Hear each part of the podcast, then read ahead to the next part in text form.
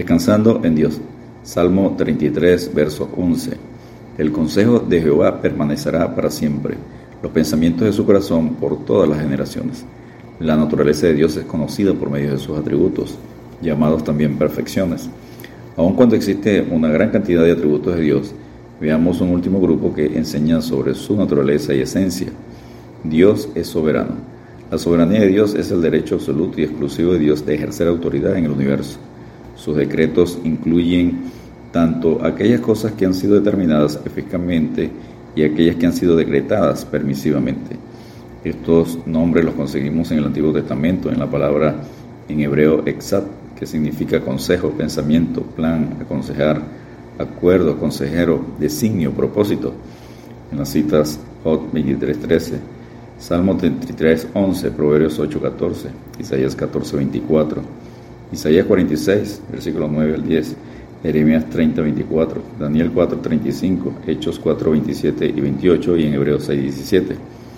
En Isaías 46, versículos 9 y 10 dice, Acordaos de las cosas pasadas desde los tiempos antiguos, porque yo soy Dios y no hay otro Dios, y nada hay semejante a mí, que anuncio lo por venir desde el principio y desde la antigüedad, lo que aún no era hecho, que digo, mi consejo permanecerá, y haré todo lo que quiero, la palabra corazón eh, también es usada como propósito, voluntad, deseo, alma, como enseña 1 Samuel 13, 14.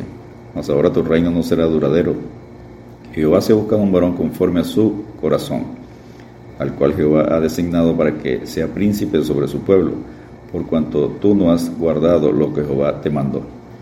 En el Nuevo Testamento encontramos los nombres que definen la soberanía de Dios en las palabras voluntad, designio, potestad. En Efesios 1.11, Romanos 12.2, Hechos 1.7, Hechos 2.23 y Lucas 12.5. Enseña Efesios 1.11, en él asimismo tuvimos herencia, habiendo sido predestinados conforme al propósito del que hace todas las cosas, según el designio de su voluntad. La voluntad soberana de Dios. Dios guía al creyente según su voluntad y propósito. Enseña Efesios 1.5 en amor habiéndonos predestinado para ser adoptados hijos suyos por medio de Jesucristo, según el puro afecto de su voluntad. Para conocer y hacer la voluntad de Dios tenemos que estar relacionados con Jesucristo, como enseña Marcos 3:35, porque todo aquel que hace la voluntad de Dios, ese es mi hermano y mi hermana y mi madre. Quienes hagan la voluntad de Dios permanecerán para siempre, como enseña 1 Juan 2, versículos 15 al 17. La voluntad soberana de Dios determina que se hagan todas las cosas según su plan, propósito, determinación y consejo. Conocer la voluntad de Dios es conocer a Dios. Romanos 9, 18 al 19 enseña de manera de que quien quiere tiene misericordia y al que quiere endurecer endurece. Pero me dirás, ¿por qué pues sin culpa?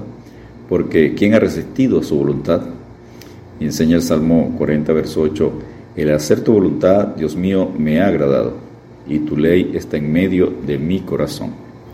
Dios es celoso el celo de Dios habla de la enérgica solicitud, el ferviente cuidado y la intensa diligencia que Dios tiene por la propia gloria a través de su justicia y santidad.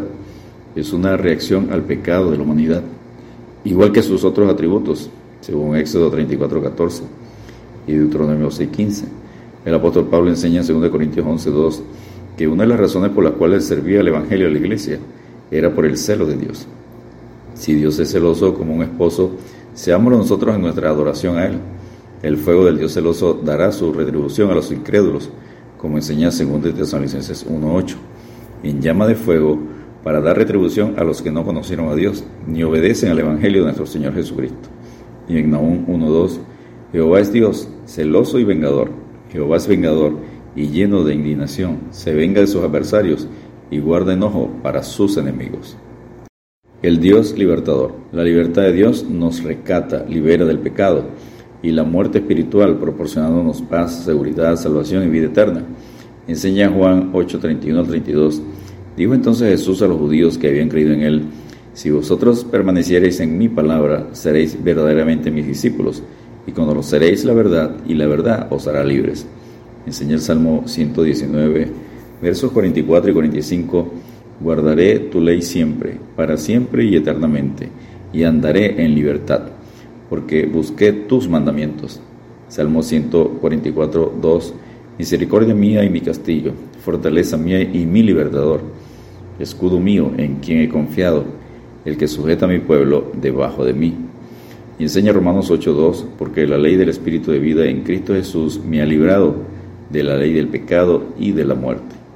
Jesucristo es el único que puede dar la verdadera libertad, como enseña Juan 8.36. Así que si el Hijo os libertare, seréis verdaderamente libres. Para ser libres del pecado es necesario reconocer y no esconder el pecado, arrepentirse, apartarse del pecado y hacernos esclavos de Dios y su palabra. Descansemos en Dios con la promesa del Salmo 27.1. Jehová es mi luz y mi salvación. ¿De quién temeré? Jehová es la fortaleza de mi vida. ¿De quién he de atemorizarme? Dios te bendiga y te guarde.